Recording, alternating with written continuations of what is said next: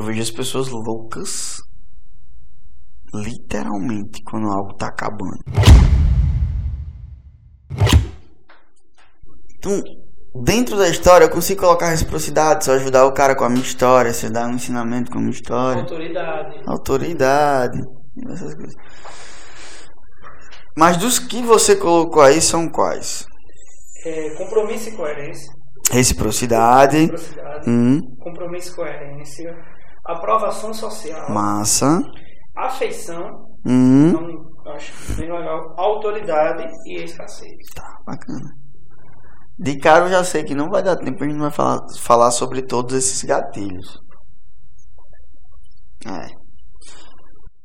Mas de todos esses que você colocou aí, o segundo seria escassez.